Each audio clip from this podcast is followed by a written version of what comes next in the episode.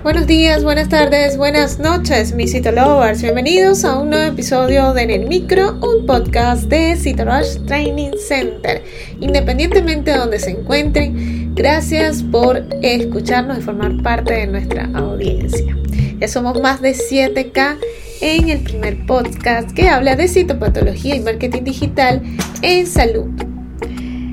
Hoy vamos a hablar en el episodio vamos a cerrar el bloque de artefactos y preparaciones citológicas con los contaminantes y artefactos originados en el laboratorio. Así que comencemos.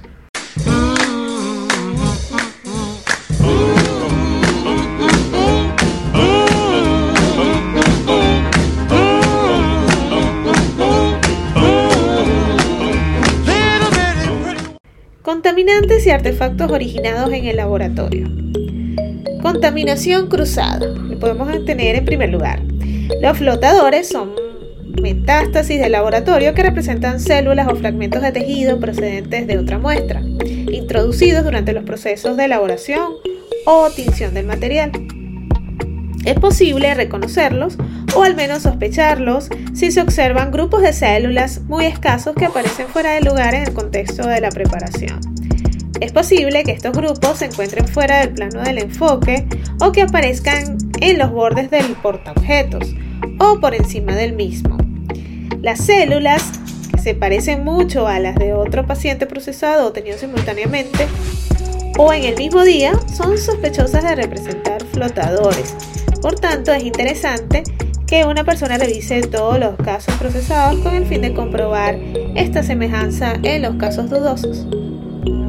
Hay varias estrategias encominadas a prevenir e identificar los flotadores. Por ejemplo, repetir la preparación y compararla con otras posibles fuentes de contaminación. Este método es aplicable sobre todo a los líquidos de los que se dispone el material de reserva. El abordaje más eficaz consiste en separar las muestras durante la tinción, procesando las citologías vaginales aparte de las muestras no ginecológicas y los líquidos cefalorraquídeos de modo independiente.